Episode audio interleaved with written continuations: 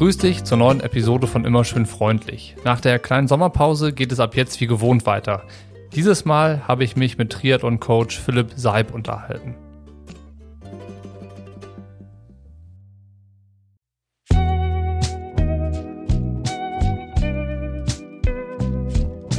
Ich sag's vorweg, hier kommt meine bisherige Lieblingsaufnahme. Es hat zwar einige Monate gedauert, bis es mit dem Treffen für den Podcast mit Philipp geklappt hat, aber ich kann sagen, dass sich das Warten gelohnt hat.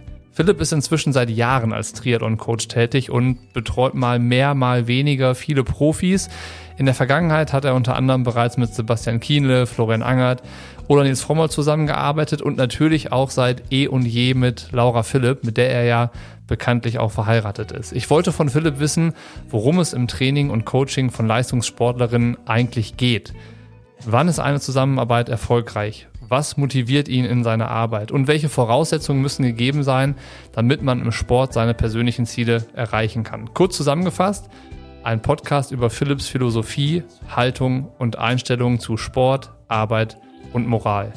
Noch ein kurzer Hinweis zur Hörprobe. Hier gibt's jetzt ein paar kleine Ausschnitte aus dem Podcast mit Philipp Seib. Die Episode in voller Länge kannst du im exklusiven Feed Triathlon Studio Plus anhören. Dort kannst du übrigens auch alle anderen Episoden von Immer schön freundlich in voller Länge hören. Zum Beispiel mit Anne Haug, Daniela Bleimel, Natascha Bartmann, Patrick Lange, Sebastian Kienle, Thomas Hellriegel, Andreas Rellert, Dan Lorang, Björn Geßmann oder, oder, oder alles, was du brauchst, um Zugriff zu erhalten und dir den Feed in deinem Lieblings-Podcast-Player freizuschalten, ist ein Abo auf Steady. Den Link zu den Abos findest du in den Show Notes und alles weitere ist quasi selbsterklärend.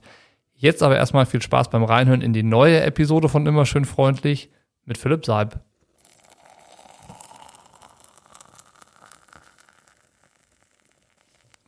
Davon bin ich überzeugt, dass, dass unsere Haltung zum Sporttreiben darüber entscheidet, wie weit wir kommen. Was meinst du mit Haltung zum Sporttreiben? Mm, dass welchen Stellenwert Sport hat, welche, wie wir Menschen begegnen mit Sport. Ähm, dass diese Auseinander dass Sport eine Art ist, der Welt zu begegnen und je besser ich diese, dieser, der Welt begegne damit, also wenn ich früh lerne, alle Dimensionen meiner Bewegung, es Möglichkeiten, von Touren bis Schwimmen über Rennen, Fußball, Handball, Leichtathletik, alles durch, dass ich, je breiter ich ausgebildet bin, je besser ich fühlen kann, wo sich mein Körper im Raum be befindet, umso ökonomischer werden meine Bewegungen. Das sind Dinge, wenn ich die ganz früh anlege, ja, und gar nicht den Fokus, also der Fokus muss am Anfang in meinen Augen voll auf dem Menschen sein, der sich ausbilden darf. Ja?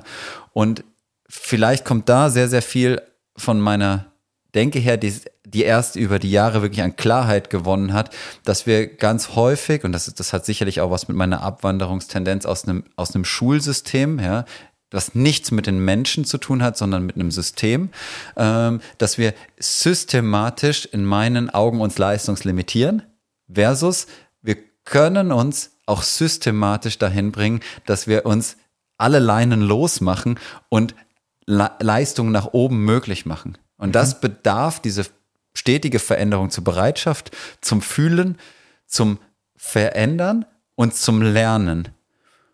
Und erst in der Folge davon können dann Mittel eingesetzt werden wie Laktatmessung, Spirometrie und so weiter, ähm, Kraftmessplatten, also, also sagen wir Techniken, Werkzeuge, die wissenschaftlicher Natur da sind, aber zunächst mal muss dieser Mensch reifen, der da hinten dran ist. Der, der muss so viele Dinge lernen, ja.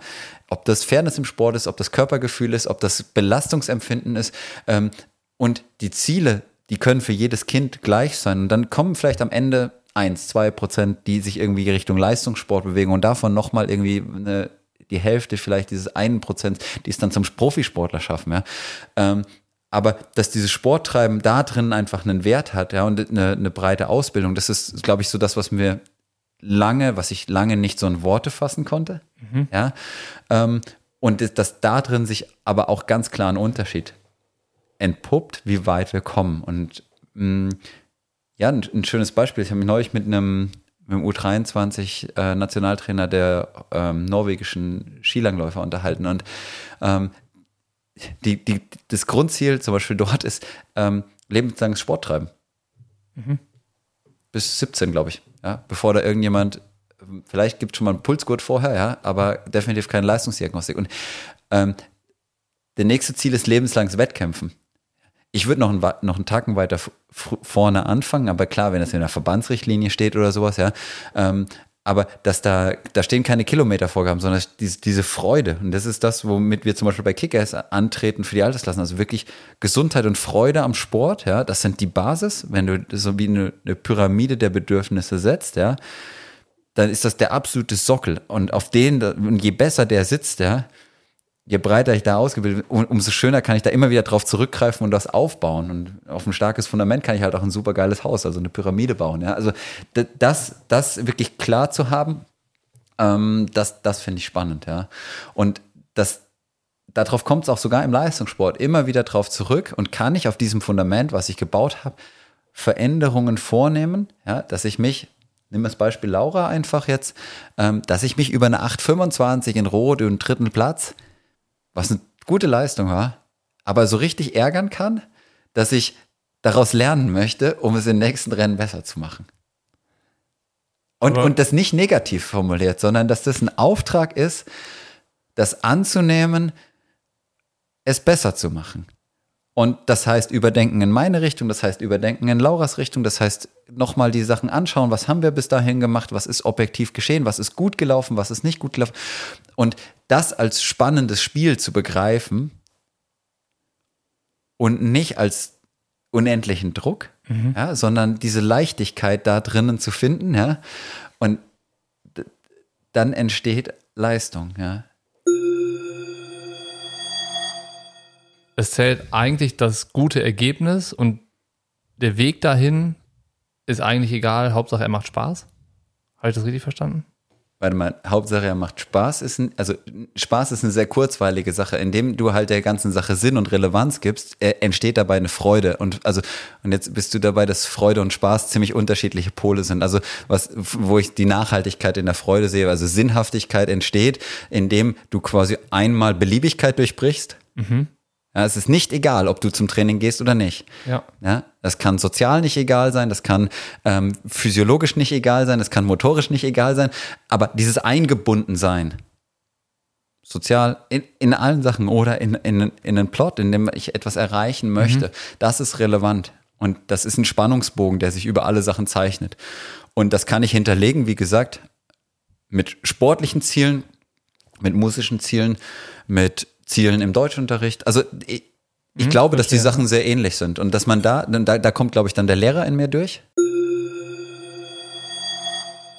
Wenn wir jetzt bei dem Beispiel Laura und Rot sind bei dem Rennen, du hast ja gesagt, es geht darum, im Leistungssport diese Wahrscheinlichkeit für Leistung möglichst groß werden zu lassen. Mhm. Und so, wie du es jetzt beschrieben hast, ist euch das ja gelungen. Die Wahrscheinlichkeit, gute Leistung zu bringen, ist sehr hoch, auch wenn Laura morgen Rennen machen müsste oder sollte kannst du dann trotzdem zufrieden sein, auch wenn dann nur ein dritter Platz dabei rauskommt? Oder würdest du sagen, es braucht auch schon noch den, den Sieg mal irgendwo oder einen Rekord oder sonst irgendwas, um zufrieden zu sein? Also es ich glaube, da muss man sehr vorsichtig sein, weil ähm, das, was Laura in Rot gezeigt hat, wenn du das Gesamtpaket anschaust, ist es eine unfassbar gute Leistung, die sie gebracht hat. Ähm, die erscheint natürlich vor der 808 von Daniela, die sie glaubt, also die die Laura auch sicher nicht an ihrem besten, also im bestmöglichen Tag, den wir uns ausgemalt hätten, hätte sie Daniela dort nicht gefangen oder so. Ja, also um da auch ganz deutlich zu sein. Ähm, deswegen und die, die Leistung, die Laura aber in Rot gebracht hat, und jetzt stell dir mal vor, was da passiert ist. Ich habe ihr nach dem Schwimmen schon gesagt, oh, das ist jetzt schon ein ganz ordentlicher Rückstand, ja. Ähm, sie war ja immer in diesem Mix mit Anne und Chelsea, ja. Aber Daniela hatte echt happig draufgepackt und das war, glaube ich, für alle drei der Mädels, die da wirklich gejagt haben, eine außerordentlich fordernde mentale Situation. Und davor nicht zu kapitulieren, mhm. sondern das Ding wirklich gut zu machen. Und ich eine Anne, die, die so saugut ist, auch schon über Jahre. Ja, bei der ist auch Leistung wahrscheinlich und die hat auch da wieder ein super gutes Rennen in Rot gezeigt. Ja.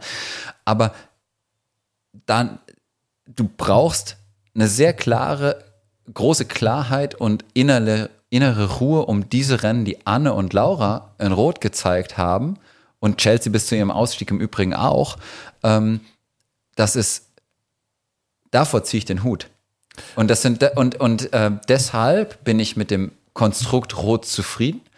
Und ich habe vorhin schon gesagt, wir haben uns hinterher hingesetzt und haben das für uns verortet. Nachdem die Emotion erstmal davon weg war, haben wir dann rational das Ganze betrachtet und haben da unsere Schlüsse draus gezogen und jetzt arbeiten wir Richtung zweite Saisonhälfte. Aber deswegen kann man, glaube ich, nicht von Unzufriedenheit oder darf man nicht von Unzufriedenheit sprechen.